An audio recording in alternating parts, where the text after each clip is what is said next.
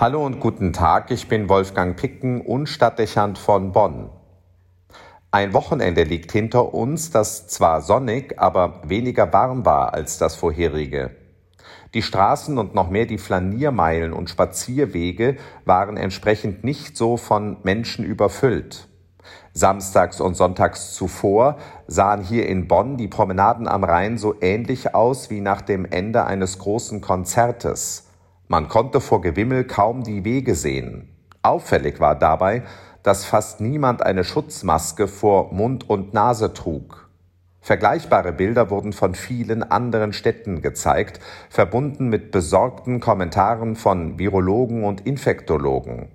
Seit langem weiß man von den gefährlichen Mutationen des Covid-19-Virus und der um ein Vielfaches erhöhten Ansteckungsgefahr. Ob in Großbritannien oder Portugal oder aber in den Nachbarländern Tschechien und Österreich, die Inzidenzwerte sind dort drastisch angestiegen mit den entsprechenden Folgen für das Gesundheitswesen. Wer die Entwicklung ernsthaft verfolgt, wird erkennen können, dass die Warnung vor einer dritten Welle nicht aus der Luft gegriffen ist, sondern bereits in vielen Ländern Europas brutale Wirklichkeit ist. Das ist keine gute Nachricht im Lockdown. Mit Sorge sieht man auf die Inzidenzzahlen im eigenen Land. Es ist wenig beruhigend, dass trotz aller radikalen Maßnahmen die gemeldeten Neuinfektionen wieder langsam ansteigen. Auch wenn die Impfungen fortschreiten und bald Schnelltests kostenlos zur Verfügung stehen sollen, es gibt keinen Grund zur Entwarnung.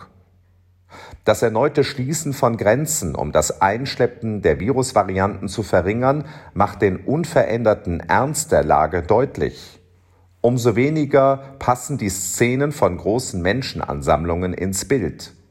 So sehr nachzuvollziehen ist, dass alle Lockdown müde sind und viele kurz vor dem Isolationskoller stehen, so folgenschwer könnte es werden, wenn die Disziplin abreißt und es zu einer neuen Eskalation kommt. Wissenschaftler und Politiker mahnen, und das mit Recht. Es ist ein Appell an die Vernunft, damit uns eine weitere Krise mit vielen schweren Krankheitsverläufen und Todesfällen erspart bleibt und verhindert werden kann, dass die Folgen der Pandemie für die Wirtschaft und das Sozialleben immer unbeherrschbarer werden. Nun, die großen Ansammlungen von Menschen blieben an diesem Wochenende weitgehend aus aber vermutlich weniger aus Einsicht als aufgrund der Tatsache, dass die Temperaturen deutlich kühler waren. Der Druck der Öffentlichkeit steigt. Die Mehrheit der Bevölkerung fordert Lockerungen und die zeitnahe Rückkehr in die Normalität des Lebens. Da ist es nicht einfach für die Regierenden und für die Vertreter der politischen Parteien, eine Interventionsstrategie aufrechtzuerhalten, die zwar mit Blick auf die Pandemie angemessen wäre, aber keinen Rückhalt bei den Bürgern finden könnte. Eine prekäre Gemengelage, zumal in einem Jahr, in dem Landtagswahlen und schließlich die Bundestagswahl auf der Agenda stehen. Wahlkampfstrategische Überlegungen werden sich zunehmend mehr des Themas bemächtigen und das, obwohl offensichtlich ist, dass es zu Covid-19 keine unterschiedliche politische Haltung geben kann.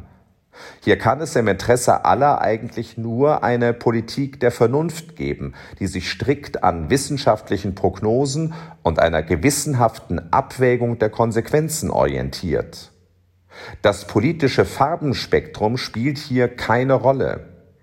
Die Gefahren sind erkannt. Die Corona-Pandemie darf nicht zum parteipolitischen Zankapfel werden. Umso mehr irritiert das Verhalten mancher Medien und ihrer Berichterstattung. Einerseits fordern auch sie Umsicht und Disziplin, andererseits nutzen sie das Thema, um einen parteipolitischen Konkurrenzkampf anzustacheln. Gestern konnte man im ZDF bei Berlin direkt ein entsprechendes Paradebeispiel erleben. In einem ausführlichen Beitrag wurde zunächst im Stil investigativer und tendenziöser Berichterstattung dokumentiert, dass es dem neuen Parteivorsitzenden der CDU nicht gelänge, im Wahljahr eine einheitliche Parteilinie zu Covid zu entwickeln. Anschließend stichelte die Moderatorin in einem Live-Interview immer wieder giftig auf den NRW-Ministerpräsidenten ein, weil er sich der Forderung nach einer einheitlichen Parteistrategie zu Covid-19 widersetzte. Abgesehen davon, dass einem der überhebliche Ton der Moderatorin aufregen musste, war offensichtlich, wie plump sie den Versuch unternahm, eine parteipolitische Streiterei vom Zaun zu brechen und den Wahlkampf anzustacheln unverantwortlich und was die Wirkung angeht, im Ergebnis mindestens so gefährlich wie die Ansammlung vieler Menschen ohne Mund-Nasenschutz bei Frühlingstemperaturen. Was beiden Verhaltensweisen gemeinsam ist, ist die fehlende Reflexion darüber, dass die Pandemie am besten dadurch zu bekämpfen ist, dass jeder zuerst sein eigenes Verhalten überprüft und konsequent bleibt. Ein Mangel an Vernunft könnte verheerend sein. Umso wichtiger, dass jeder seinen Beitrag leistet, Hygieneregeln zu beachten und das Thema nicht weiter zu eskalieren, damit es eben nicht zum Spielball im politischen Machtpoker wird.